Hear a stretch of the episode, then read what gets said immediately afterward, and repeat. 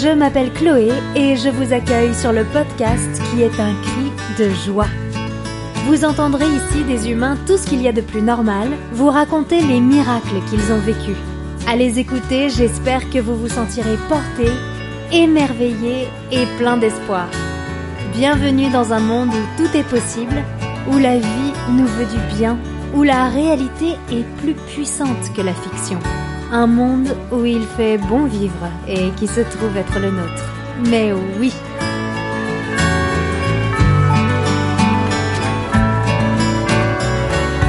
Cette histoire est celle d'une surprise que l'on n'attendait plus. Sophie a 41 ans lorsqu'avec son compagnon, qui a 14 ans de moins qu'elle, il décide de faire un enfant. Ou tout au moins d'essayer, car, en effet, les médecins qu'ils consultent ne sont pas d'un optimisme fou. Mais eux, ils y croient des succès, des échecs, des doutes, des peurs, tout un programme qui les a occupés corps et âme pendant trois longues années. Et puis voilà, un ultime examen médical révèle finalement que la réserve ovarienne de Sophie, maintenant âgée de 44 ans, est vide. Plus d'espoir, il faut renoncer. En tout cas, c'est ce qu'il croyait. Car même s'il ne pouvait l'imaginer, la vie en avait décidé autrement. Bonne écoute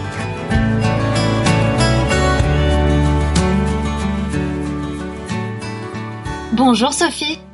Bonjour Chloé. Merci beaucoup d'être, euh, d'avoir accepté euh, de venir témoigner dans le podcast. Mais oui, je suis vraiment bah, ravie de t'avoir et puis ravie euh, d'entendre et de partager cette histoire qui est quand même assez fabuleuse et qui, je crois, va en inspirer plus d'une. donc, allons-y. Est-ce que tu peux commencer par nous dire qui tu es Est-ce que tu peux commencer par te présenter? Oui, alors euh, bon, je m'appelle Sophie, euh, je vis dans le sud de la France, j'ai 47 ans, je vais avoir 48 ans à la fin de l'année.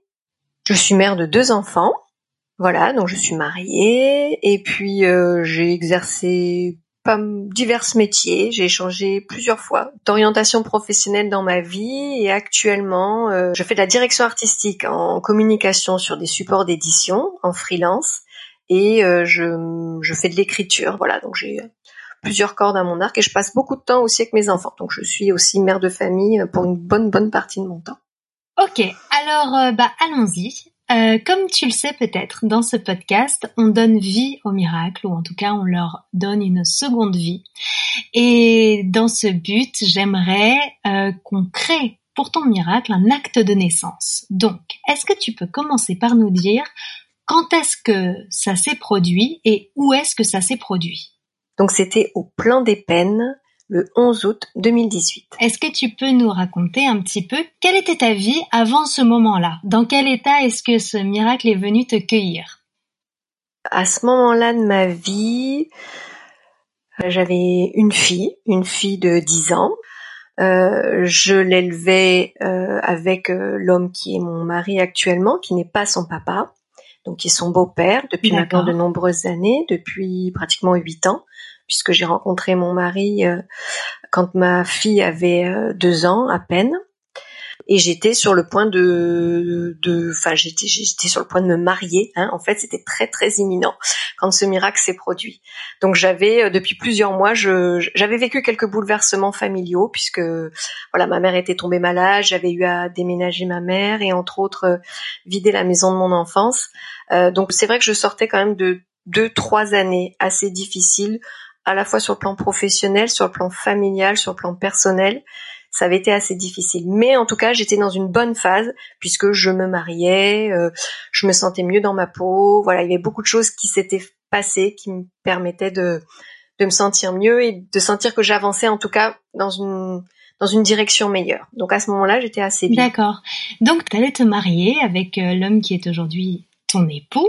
Et alors, est-ce que tu veux nous parler un petit peu de cette relation? Quand, quand est-ce que vous vous êtes rencontrés? Euh, Comment ça s'est déroulé entre vous? Alors en fait, euh, mon mari il a 14 ans de moins que moi.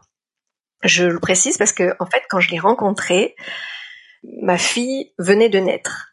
Donc à l'époque, j'étais avec le père de ma fille. Et quand ma fille est née, en fait, elle avait une petite, euh, petite déformation au niveau des pieds, enfin des pieds qui rentraient vers l'intérieur, et euh, il m'avait été prescrit par le pédiatre de la maternité des séances de kinésithérapie à domicile puisque j'avais accouché par césarienne. Donc il y a un kiné qui devait venir à la maison pour euh, pour aider à redresser les pieds de ma fille. J'ai donc fait appel à un kiné au hasard sur la commune où je vivais à ce moment-là. Et puis le jour où le kiné est venu, donc j'ai ouvert la porte et il se trouve que c'était donc l'homme qui est actuellement mon mari quand j'ai ouvert la porte, je dis mais c'est pas possible, mais quel âge il a ce mec euh, c'est, Il est pas kiné parce qu'il était mais genre hyper jeune à l'époque, parce qu'il commençait à peine et il devait avoir euh, je sais pas 23 ans, un truc comme ça quoi. Ah ouais. Et toi, t'avais quel âge? 14 de plus, puisque j'ai eu ma fille à 37 ans, donc 37, euh, 38, et lui il devait avoir voilà 23, 24 ans, enfin. Et voilà, bon, bon donc en fait, euh, il a fait son, boulot de kiné, hein, euh, et puis le temps a passé, je me suis séparée du père de ma fille assez rapidement, c'était une relation, voilà, dans laquelle on n'était pas heureux ni l'un ni l'autre. Et puis il se trouve que quand ma fille a eu à peu près deux ans, j'ai eu moi-même un problème au pied, donc j'avais besoin d'un kiné je me suis dit, ben tant qu'à faire, euh... en tout cas, je connaissais celui-là, il était compétent, il était mignon, donc je me suis dit pourquoi pas. Et puis voilà, donc je suis allée le voir. Euh... J'étais célibataire, il était célibataire, euh... et puis on est oh. tombé amoureux, et puis voilà. C'était il y a huit ans, en fait. On s'est rencontrés il y a huit ans, en 2013 donc. Donc vous vous êtes mis ensemble assez rapidement? On est sortis ensemble en 2013 et je crois qu'on s'est installés ensemble deux ans après, en 2015. Et comment vous viviez euh, cette différence d'âge? Au moment où on a aménagé ensemble, euh, on le vivait assez bien. Au début, ça a été un peu difficile la première année. Je pense on se posait beaucoup de questions l'un et l'autre. C'était à cause du regard des autres ou c'était juste des questions que vous vous posiez? Lui, je sais pas. Il est, euh, c'est quelqu'un d'assez, euh, d'assez discret. Donc, il m'a jamais dit que ça lui avait vraiment posé de problème. Il a, enfin, il dit en tout cas que lui, il le vivait très bien. Donc, mais en revanche, moi, ça me posait des problèmes. J'avais toujours un peu peur, voilà, de par rapport à ses amis, par rapport à sa famille, tu vois, du genre euh, la vieille, euh, puis en plus avec un gosse, il va gâcher sa vie. Un truc d'ailleurs, il aura pas d'enfant avec elle. maintenant qu'elle a, j'avais 40 ans quoi, quasiment quand on est sortis ensemble. Donc tu vois, elle a plus de 40 ans, ça se trouve il aura jamais d'enfant avec elle. Peut-être qu'il va perdre son temps. Et puis il élève une enfant qui est pas la sienne. Enfin voilà, un peu des trucs comme ça, tu vois, un peu. moi j'avais plus peur du regard des gens quand même. Après physiquement, la différence n'était pas, elle est toujours pas d'ailleurs flagrante. C'est pas sur le plan euh, euh, de la sensibilité, euh, de la façon de voir le monde, de la façon de voir les gens, de façon maintenant on se rend compte d'élever les enfants. Là pour ça par contre on est en totale harmonie. On sent jamais de différence d'âge, tu vois. Et c'est ce qui compte. Voilà. Et comme c'est quelqu'un de très mature, tu vois, il a déjà son cabinet. C'est pas le genre de mec qui a besoin d'être materné, donc du coup il n'y a pas ce truc de ouais je suis plus âgé, je te materne. Donc en tout cas voilà, entre nous ça va cette différence on la sent pas. C'est plus pendant un moment j'avais peur du regard des autres ouais. Donc euh, pour répondre à ta question on vivait pas mal la différence d'âge. Il y avait toujours quand même ce petit truc me concernant de et s'il veut un enfant est-ce que je pourrais lui donner un enfant? C'était ça en fait. Un peu l'inquiétude que moi j'avais quoi. Et bah justement est-ce qu'il en voulait des enfants?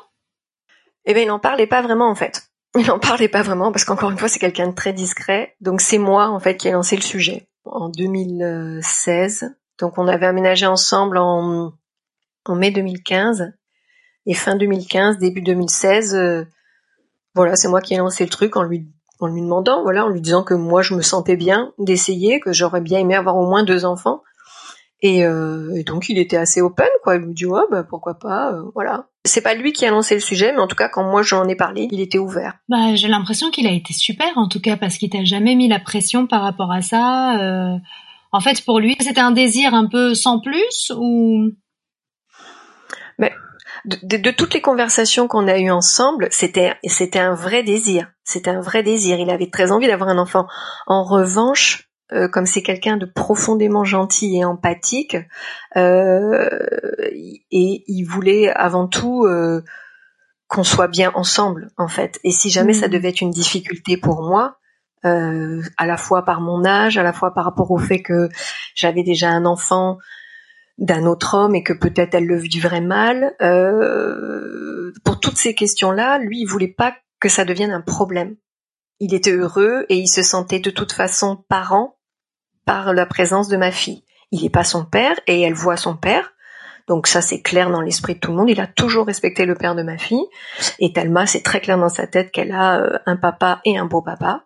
Mais en revanche, euh, il est parent. Il est parent parce qu'il l'élève en fait. Donc euh, il se sentait de toute façon parent. Il n'avait pas ce manque. Ah, c'est génial. Et donc comment s'est passée cette conversation? Quand tu as abordé le sujet? Bah, En fait, en plus, je l'ai fait un peu sans je l'ai fait un peu en solo. En fait, à l'époque, j'avais un moyen de contraception qui était un stérilet. Donc, euh, en fait, je suis allée voir la gynéco euh, pour faire enlever mon stérilet sans lui en parler. En fait, je lui ai pas dit. Je l'ai d'abord enlevé et puis de toute façon, je m'étais dit que si jamais il je sens, enfin, on en avait, on avait déjà abordé le sujet. Oui, oui, bien sûr. Tu lui faisais pas un enfant dans le dos. non, voilà, c'était pas du tout ça. Mais par contre, euh, avec par rapport à ma personnalité, j'avais besoin de le faire, voilà, de dire j'y vais, enfin, de me le dire à moi, de pas lui en parler, de le faire. Puis en plus, j'avais super peur de l'enlever parce que j'avais super peur d'avoir mal, donc je voulais pas lui en parler. je me suis dit, je vais le faire tranquille, toute seule, on verra bien.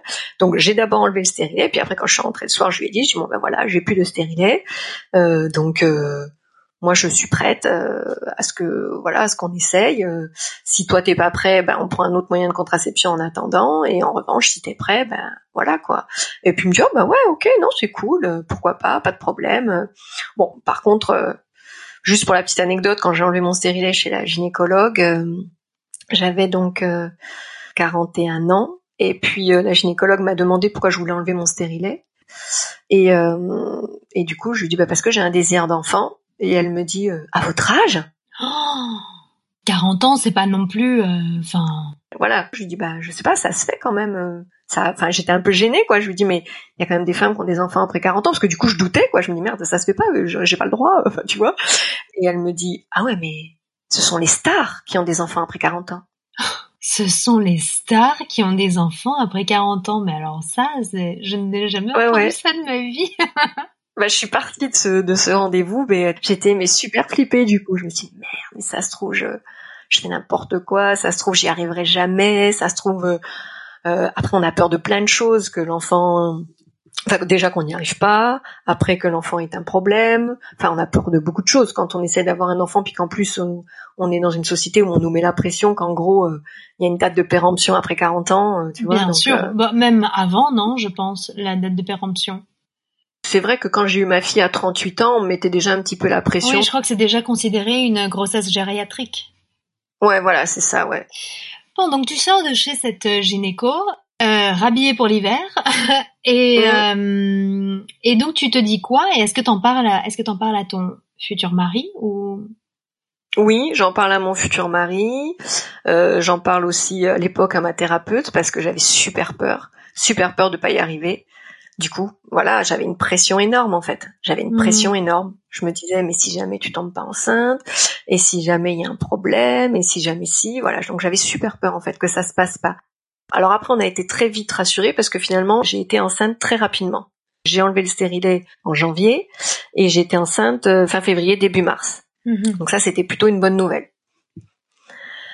Mais euh, mais finalement, c'est pas resté longtemps une bonne nouvelle puisqu'en fait, il y a tout de suite eu des petits problèmes euh, au niveau de la mhm. grossesse. J'ai rapidement perdu euh, du sang. Euh, donc après, bon voilà, il y a eu pas mal de visites chez les gynécos.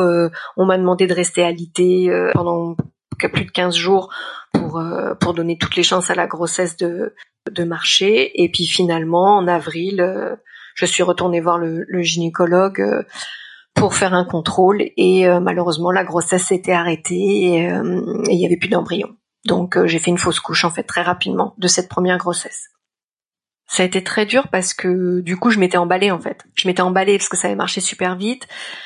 Je l'avais dit à pas mal de monde, je l'avais dit à ma fille. on était quand même super heureux avec mon avec mon compagnon. donc là oui, on, ça, a été dur. Ça a été dur. Mmh. Euh, beaucoup voilà beaucoup de beaucoup de, de, larmes chez tout le monde hein. et puis aussi la famille euh, puis et puis puis voilà moi je, je, me reprenais encore un truc du genre ben voilà t'es trop vieille euh, c'est ton corps qui marche plus voilà il y avait un peu des trucs comme ça qui étaient assez assez durs. Bon à ce moment-là j'avais quand même pas perdu tout espoir. Ça a été dur pendant quelques mois et puis assez rapidement je me suis dit bon allez ça arrive à tout le monde de faire une fausse couche faut pas que tu baisses les bras, euh, tu peux y arriver, ça peut, ça peut revenir. Ce serait mentir que de dire que j'ai fait le deuil tout de suite, parce que de toute façon, honnêtement, je suis même pas sûre d'avoir fait encore le deuil aujourd'hui. Je trouve que c'est très traumatisant de perdre un, de perdre un enfant, mais par contre, j'ai pas perdu espoir. J'ai pas fait le deuil tout de suite, mais je voilà, je j'ai pas baissé les bras, j'ai pas décidé d'arrêter pour longtemps. On a décidé de, de continuer quand même.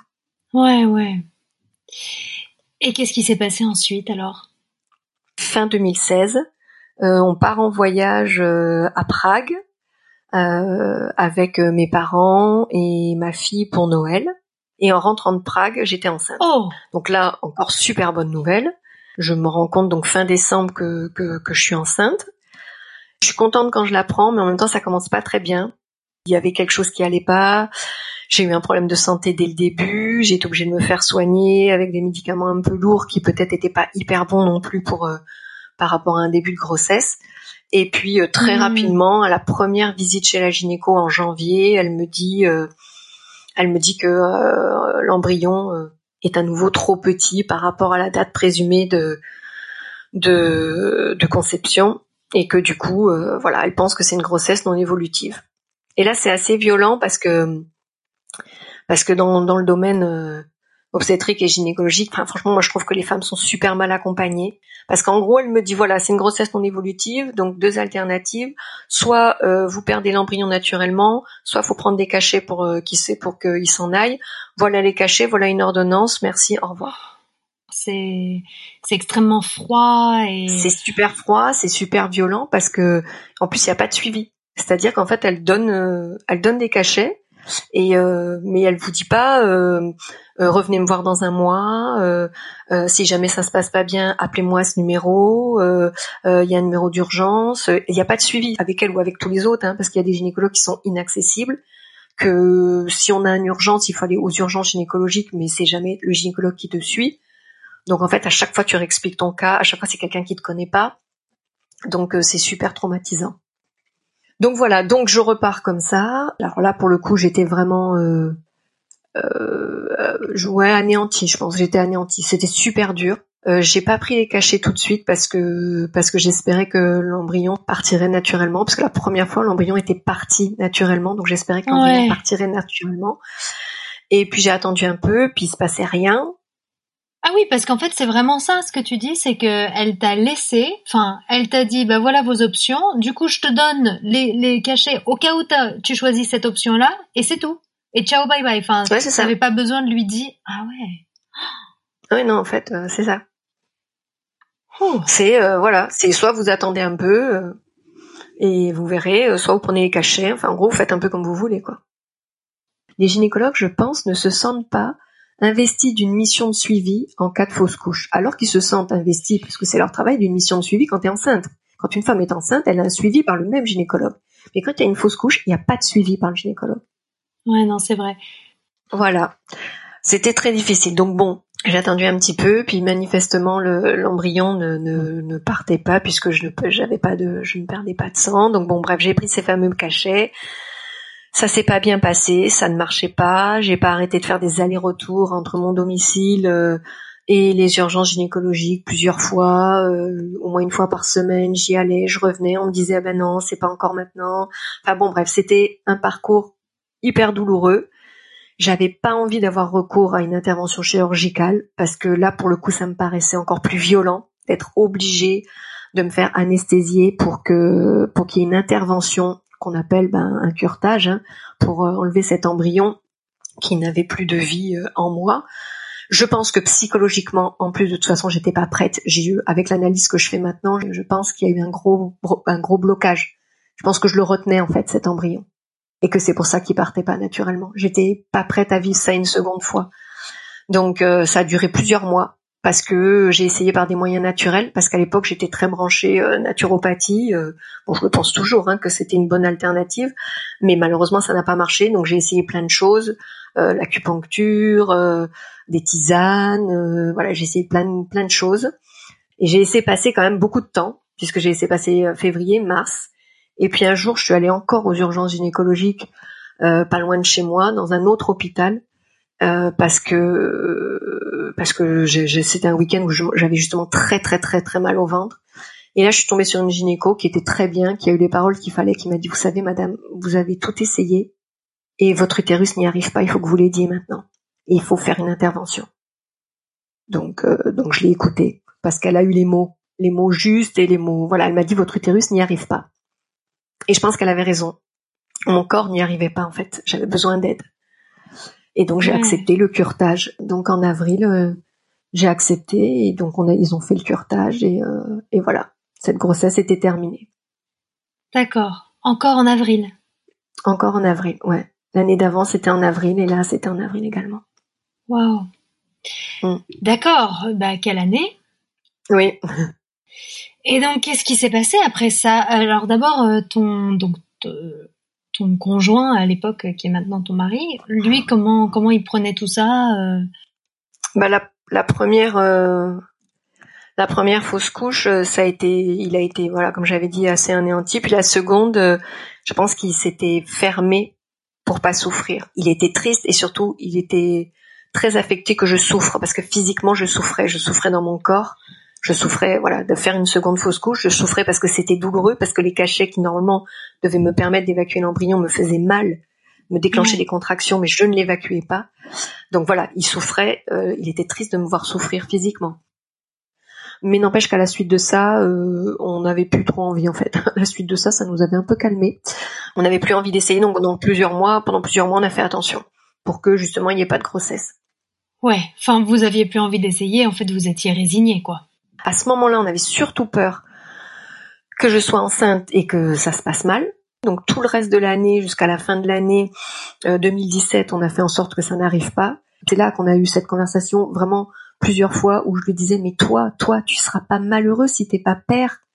parce que moi j'avais cette peur quoi. Je veux dire mais peut-être qu'un jour tu me quitteras pour justement avoir un enfant avec une femme plus jeune. Et lui il me disait toujours mais non je t'aime, je t'aime je t'aime, je suis heureux avec toi, je suis heureux avec Thelma, on est tous les trois. Euh, si je ne suis pas père, je, n'ai pas l'impression que j'aurai des regrets, je suis heureux avec vous et je me sens bien comme ça. Il me rassurait comme ça, quoi. C'était euh, apparemment il était bien avec cette idée que peut-être ça n'arriverait pas, que peut-être il serait jamais père. Alors les mois se sont passés, on a eu beaucoup cette conversation. Après je lui ai dit écoute, on va quand même du coup tenter une dernière chose. On va quand même aller voir un centre de procréation médicale assistée. On va quand même se renseigner, quand même essayer de savoir quelles sont les options qui s'offrent à nous. Si jamais, euh, voilà, on va tout tenter. Entre temps, on avait envisagé la piste de l'adoption, puis finalement, on n'a pas eu envie. Je dis, mais on va quand même aller dans un centre de PMA, on va quand même se renseigner, et puis on va voir ce qu'on nous dit. Et puis ben là, ça a été très clair en France, il n'y a pas d'accompagnement pour des femmes de cet âge-là si qui veulent un enfant. Et du coup, donc ils m'ont dit que si je voulais euh, avoir un enfant, la seule solution à mon âge, c'était le don d'ovocytes et qu'il fallait que j'aille le faire à l'étranger. On m'a fait faire quelques examens, on a fait faire quelques examens à mon compagnon, pour lui tout était normal et pour moi, il s'est avéré que j'avais une réserve ovarienne quasi nulle. Donc là, ah la gynécologue de l'époque m'a dit, euh, honnêtement, euh, là, en dessous d'un certain seuil, ils peuvent plus calculer en fait. En fait, en dessous d'un certain seuil, on en a tellement peu que euh, ils, peuvent pas dire euh, voilà si on en a ou pas. A priori, il y en a quasiment plus. Et puis j'avais fait un autre, euh, une autre analyse aussi sur les follicules au moment de l'ovulation, il y en avait quasiment pas non plus. Donc bon, la gynécologue m'a dit franchement, à, moins d'un miracle, à moins d'un miracle, vous n'aurez pas d'enfant parce que ça fait en plus des mois maintenant que vous avez fait votre dernière fausse couche, voire plus d'une année, et il s'est rien passé. T'avais quel âge à ce moment-là? Bah, C'est en janvier 2018, donc 45. Euh, D'accord. Et donc voilà, t'as 45 ans, t'as une réserve ovarienne nulle ou quasi nulle. Les médecins te disent bon bah là c'est plus la peine d'espérer. Euh, mais cette fois ils te le disent entre guillemets avec euh, preuve à l'appui. Et donc toi tu te dis quoi alors? Eh ben le jour où j'ai où j'ai les résultats de la prise de sang quand même je pleure. Je pleure beaucoup parce que parce que même si on avait eu cette conversation plusieurs fois avec euh, mon compagnon qu'on s'était dit que c'était pas grave si on n'en avait pas ben là finalement c'était quand même très factuel quoi. Là c'était ben on n'en aura pas quoi. Donc je pleure beaucoup. Je me souviens du coup ce soir-là on s'est saoulé on a ouvert une bouteille de champagne pour s'est saoulé au champagne. Et puis ben on s'est dit bah écoute euh, voilà quoi c'est pas grave tant pis. On passe à autre chose on va se marier. Ah ouais en fait le mariage c'était pour euh, bah, c'était, on s'était déjà marié civilement trois mois avant, mais on n'avait pas fait de fête. Et ça, c'était, c'est quand tu fais une fête, en fait, que, enfin, moi, je trouve, en tout cas pour nous, c'était faire une fête qui était symbolique et qui montrait qu'on était vraiment mariés, quoi. On avait envie de se marier avec toute notre famille, avec tous nos amis. Euh, et le mariage civil, on avait fait euh, avec peu de monde. Et donc, on, on, se dit, là, début 2018, on se dit, bon, allez, on fait une grande fête. On fait une grande fête, on organise un mariage de fou. On invite toute ma famille de l'Est de la France, on invite toute ta famille, on invite tout le monde. Et on fait, euh, on fait une super fête. Et, et, du coup, voilà, on a commencé ça euh, début 2018, euh, à organiser ça. À l'époque, on avait la chance d'habiter dans un lieu euh, assez magique, justement dans ce petit lieu dit le plan des peines, avec un grand terrain. et donc, on a pu inviter tout le monde chez nous, faire le mariage chez nous. faire dormir plein de monde à la maison, à l'extérieur dans des tentes, dans les chambres. Enfin, c'était c'était génial en fait. C'était génial. Donc on est parti sur un mariage avec euh, presque 150 personnes. Et voilà, donc on a commencé à, préparer tout ce mariage avec au milieu une période assez difficile puisque comme je le disais euh, en début d'émission, euh, on a déménagé ma mère qui entre-temps était tombée malade et du coup j'ai eu à vider la maison de mon enfance. Mais bon, voilà, il y avait le mariage, il y avait à la fois un événement triste, le déménagement de ma mère et, et, tout ce que ça comportait symboliquement, et en même temps on préparait le mariage, donc ça ça mettait du baume au cœur euh, par rapport à tout, à certains événements un peu plus tristes qu'on était en train de vivre, quoi. Ouais, ah ouais, non mais en fait c'est fou ce moment euh, quand même dans ta vie où il y a hum, beaucoup de problématiques euh, familiales qui se cristallisent en même temps quoi. T'es en train de vider la maison dans laquelle t'as grandi, en même temps t'es en train de faire le deuil euh, d'une future maternité ou d'une maternité possible, en même temps t'es en train de prévoir de te marier, euh, c'est incroyable. C'est vrai. C'est vrai que c'était une année, euh, c'était ouais des années là 2017, 2018 et particulièrement 2018 euh, où beaucoup de choses, beaucoup de choses se passent et où finalement euh, maintenant quand j'y repense, c'était un comme un comme un ouais comme un comme un virage dans ma vie quoi. C'est vrai qu'il se passe quelque chose parce que en fait ma mère a été diagnostiquée de la maladie d'Alzheimer et finalement, quand ta, quand ta mère euh, est, est, diagnostiquée de cette maladie, ce qui se passe en fait, c'est que la peur, c'est bah, c'est de la perdre en fait, c'est de la perdre parce qu'elle perd la mémoire. Donc du coup, euh, il y a cette peur en fait hmm. qu'elle t'oublie et qu'elle oublie beaucoup de choses en fait. Et en même temps que t'as, parce que ça, t'as cette peur là, euh, moi j'ai dû vider la, cette maison dans laquelle j'avais grandi et dans laquelle elle vivait depuis 40 ans. Et donc euh, forcément c'était super dur parce que t'es obligé d'effacer une partie de ta vie en même temps que la mémoire de ta mère s'efface. Donc c'est très difficile en fait. Donc voilà, donc euh, donc préparation du mariage, déménagement de ma mère. Et euh, et ma mère arrive donc euh, quelques mois avant le mariage dans le sud en avril 2018, pile un an après la, la fausse couche de 2017. Voilà, c'est ce que je voulais dire. Vraiment à la même date? Quasiment en fait, hein, quasiment puisque en fait à chaque fois ça se joue à un ou deux jours près en fait, hein, puisqu'il y a une il y a eu une annonce de fausse couche en 2016, le 18 avril. En 2017, j'ai été, euh, je suis allée à l'hôpital le 15 avril et ma mère a déménagé en 2018 le 18 avril. Incroyable. Et quand j'ai commandé le camion du déménagement, j'ai pas fait gaffe du tout à la date. Enfin voilà, j'ai fait mais en fonction des disponibilités du déménageur, de moi, de mais j'ai pas vu que c'était un 18 avril quoi. Bien sûr, bien sûr, ouais, c'est ce qu'on appelle une coïncidence. voilà, c'est ça.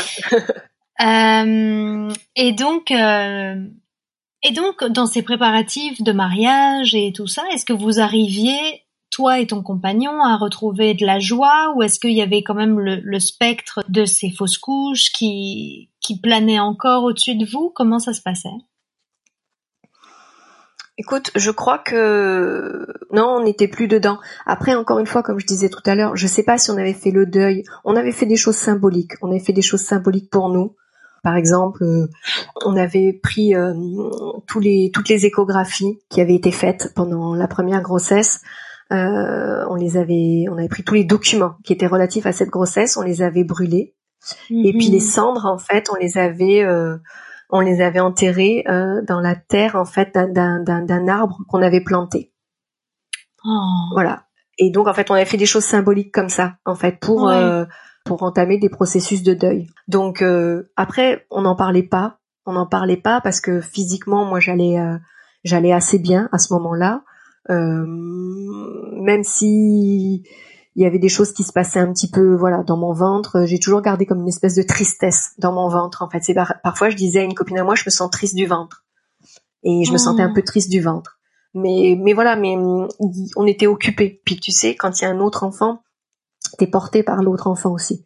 Donc il y avait Thelma, et il y avait l'aîné, elle était là, et il fallait continuer à, à, avancer puis à vivre euh, bien, heureux pour elle, quoi. Donc euh, non, on était bien. Franchement, on n'était pas anéantis. On était bien, on n'y pensait pas trop. On était heureux.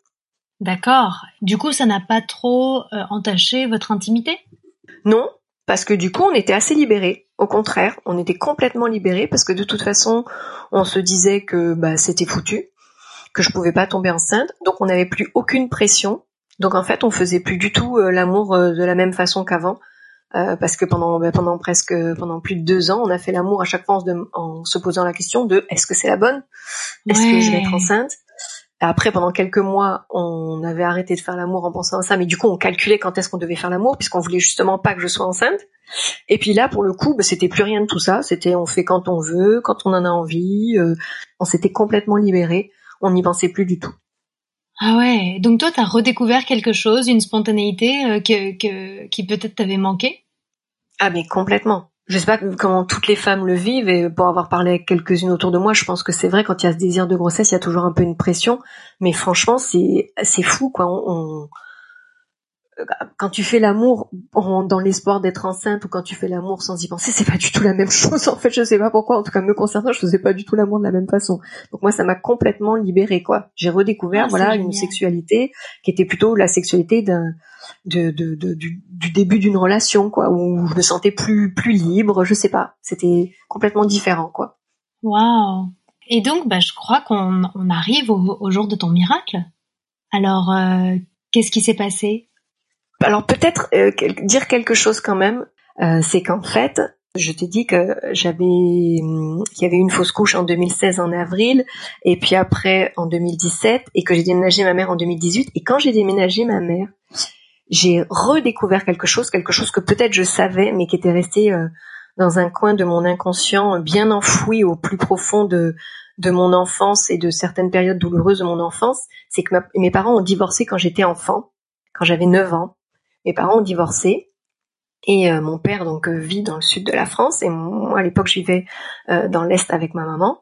Et quand j'ai déménagé ma mère et que j'ai vidé la maison, j'ai retrouvé mon journal intime de petite fille. Et dans ce journal intime, il était écrit quand je l'ai ouvert, j'ai halluciné. C'était écrit 18 avril 1982, donc j'avais 9 ans. mes parents se divorcent mon papa euh, quitte ma maman pour une autre femme.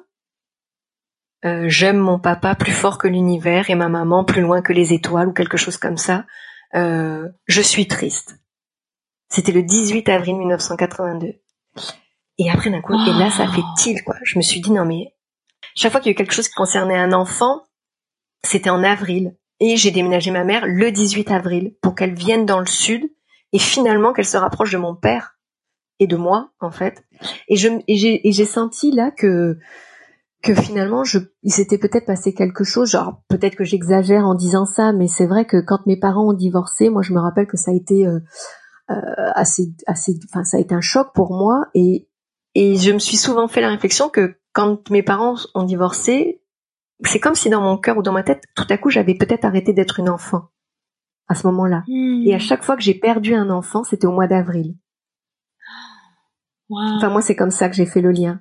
Donc, tu as fait ce lien, oui, quand tu étais en train de vider ta maison, euh, ta, maison d'enfance, en fait. Oui, et du coup, je me rends compte de ça. Je me dis, oh, mais c'est fou, mes fausses couches, c'était en avril. Et puis après, je me rends compte qu'en plus, du coup, je fais déménager ma mère euh, le 18 avril. Et c'est vrai que depuis, ma mère, elle est revenue vivre dans le sud, et mon père et ma mère euh, on sont toujours de toute façon restés amis, ont toujours eu beaucoup de tendresse l'un pour l'autre, mais maintenant ils se sont un petit peu retrouvés parce qu'ils passent pratiquement tout leur temps ensemble. Ils vivent pas ensemble, c'est pas un couple, mais, mais mon père, il est tout le temps chez ma mère en train de l'aider parce que bon, malheureusement, elle est devenue maintenant dépendante.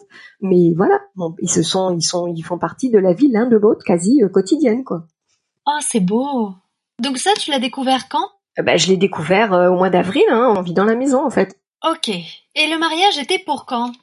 Et le mariage était pour août. Donc bon, on tourne la page, voilà, on est passé, à, on passe à autre chose. Maintenant, on se met à fond dans le mariage. Le mariage arrive. Euh, donc ça c'est avril, mai, juin, ça passe très très vite parce que finalement après on n'a plus beaucoup de temps. On croit qu'il nous reste quatre mois, mais pas du tout, ça va super vite. Donc euh, juillet, et puis le mariage arrive au mois d'août, donc le 11 août.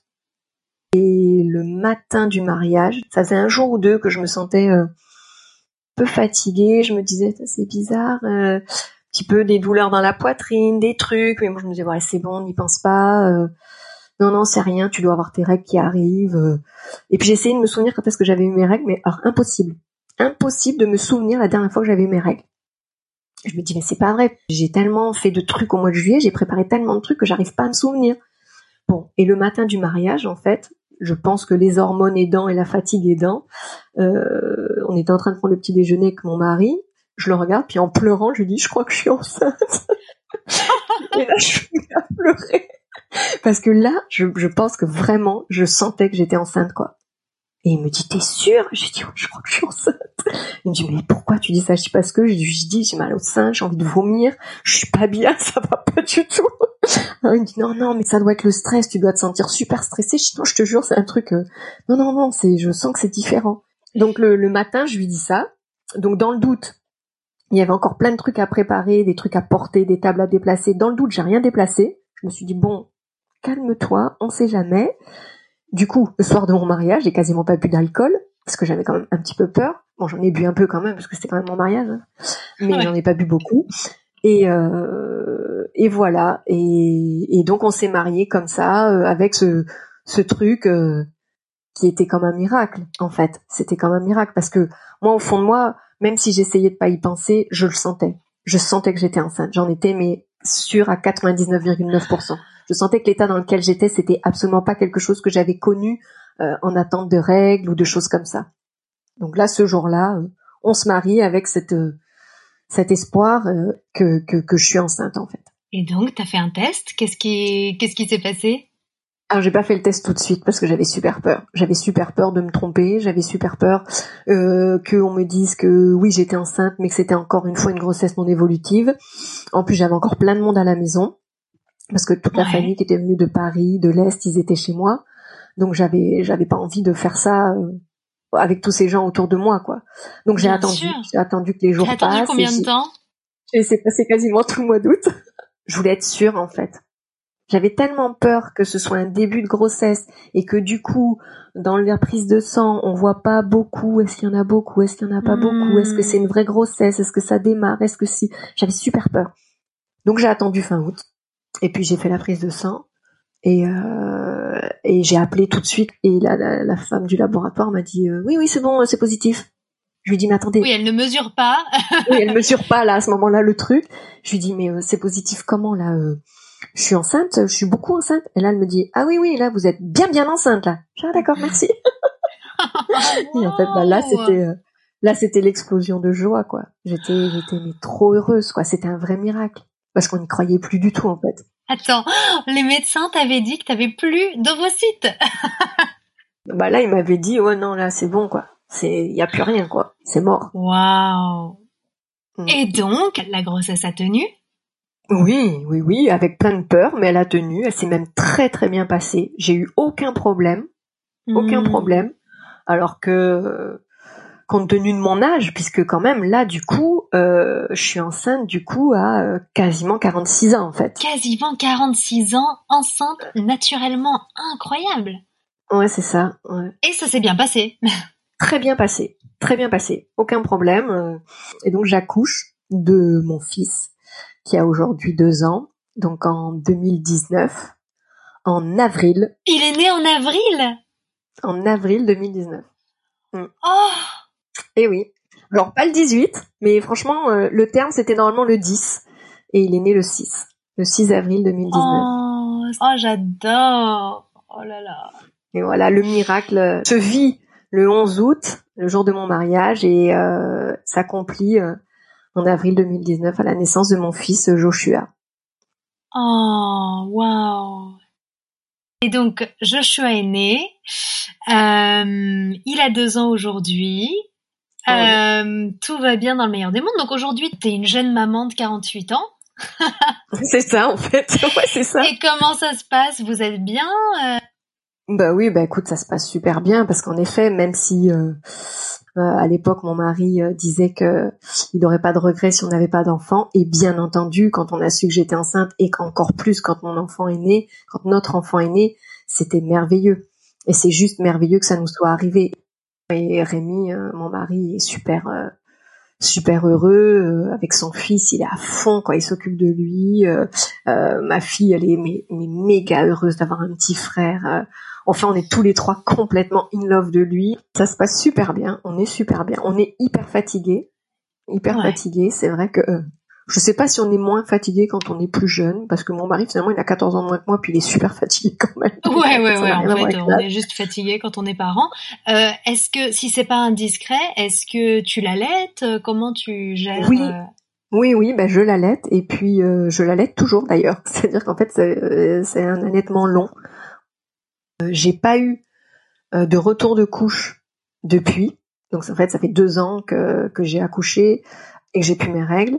Et du coup, euh, récemment, j'ai discuté avec euh, avec un médecin qui m'a dit qu'il était fort probable que je sois en préménopause aussi et qu'en fait je suis en train de ah cumuler que je suis en train de cumuler euh, la fin d'un allaitement parce que bon on va quand même se diriger tout doucement vers un sevrage hein, naturel mais sur que je cumule en fait enfin que j'enchaîne la fin d'un allaitement avec peut-être un début de préménopause. Hallucinant. C'est juste un peu crevant, mais ça nous va bien. ouais, ouais, ouais, tu m'étonnes. Bah c'est génial, écoute, c'est c'est absolument incroyable. Alors euh, au début de cet épisode, on a commencé à dresser l'acte de naissance de de ton miracle. Donc tu nous as dit que ça avait eu lieu le 11 août 2018 au plan des peines. Et maintenant, je voudrais savoir si tu pourrais lui donner un prénom. Bah écoute, euh, ça va peut-être pas être très original par rapport au fait qu'on a d'abord fait l'acte de naissance, finalement, mais c'est quand même le mot qui me vient euh, par rapport à ce miracle, c'est euh, c'est le mot conception.